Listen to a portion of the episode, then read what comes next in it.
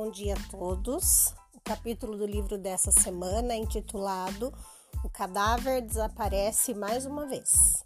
E a leitura foi feita pela nossa aluna Giovana. Guima, cumprindo com o prometido, foi falar com Percival. O rapazinho se enganou. Estava escuro e ele teve a impressão de ver qualquer coisa estranha na lavanderia. Nem soube explicar o que. Por favor, mande ele ir ao meu escritório.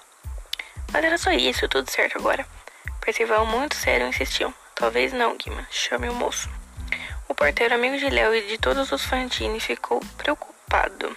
O que queria o gerente que, por sinal, não estava com boa cara? Algo errado com ele? Vá, Guima. Não tenho muito tempo a perder.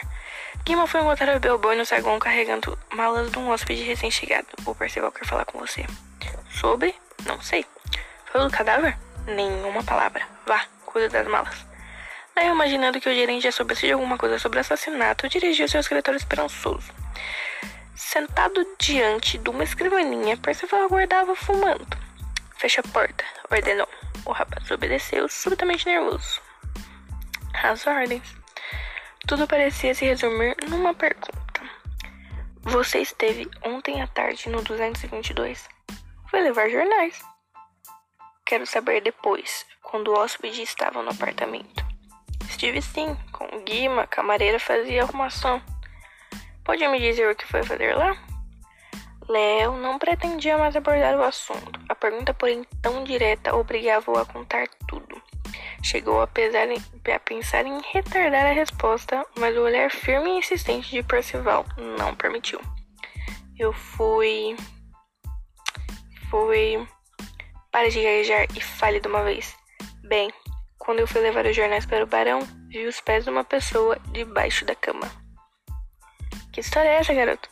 Isso mesmo, vi os pés de um homem e o barão estava com uma mancha de sangue no hobby.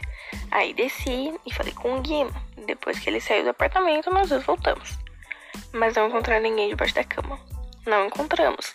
Mas agora cedo fui à lavanderia e encontrei um cadáver numa das saletas. Interessante mas me deram uma pancada na cabeça e eu desmaiei. Então você chamou o Guima outra vez? Chamei. Desceram para a lavanderia e não viram mais o cadáver. É verdade, tinha desaparecido. E agora pensa que eu vou acreditar nisso? Léo já sentira que o caso contado parecia falso. Nenhum cadáver desaparece duas vezes. Ele próprio não acreditaria se ele contasse aquela história. Seu Percival, é tudo verdade. Pois eu vou lhe dizer o que você foi fazer mesmo no apartamento do barão. Voltou para pegar uma coisa que realmente viu debaixo da cama e usou o pobre Guima apenas para completar o seu roubo. Léo estremeceu. Roubo? Eu não roubei nada. E deve ter roubado outras vezes. Sabíamos que havia algum larápio entre os funcionários e agora sabemos quem ele é. Eu não sou ladrão. Voltei ao apartamento à procura do cadáver. Essa é uma invenção ridícula. Posso até descrever esse homem para o senhor. Eu vi no apartamento do barão e agora na lavanderia.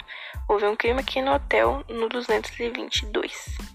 Nesse instante, a porta abriu-se e entrou o barão como um ar de amargura e decepção. Olhou o mensageiro como se ele tivesse uma profunda pena. Por favor, Percival, não despeça o rapaz. Por causa disso, dele outra oportunidade. Eu não fiz nada, replicou Léo. Devolva o objeto, pediu o gerente. Que objeto? perguntou o mensageiro indignado. O barão, com uma voz paternal, explicou-lhe. Se não fosse algo de estimação, eu permitiria que ficasse com ele. Não é pelo seu valor, é pelo que representa sentimentalmente. Mas eu não sei do que estão falando. Sabe sim, garantiu Percival.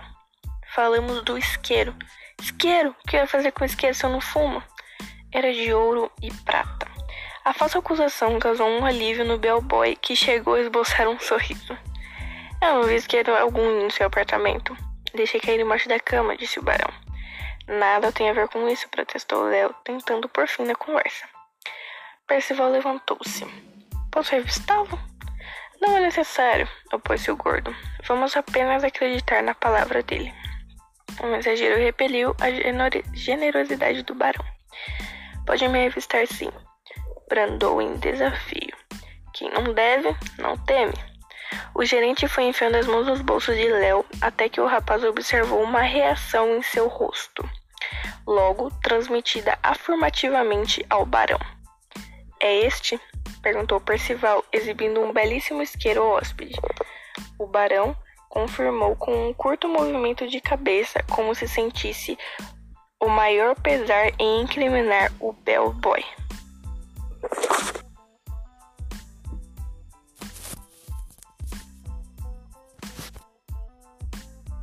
Espero que tenham gostado.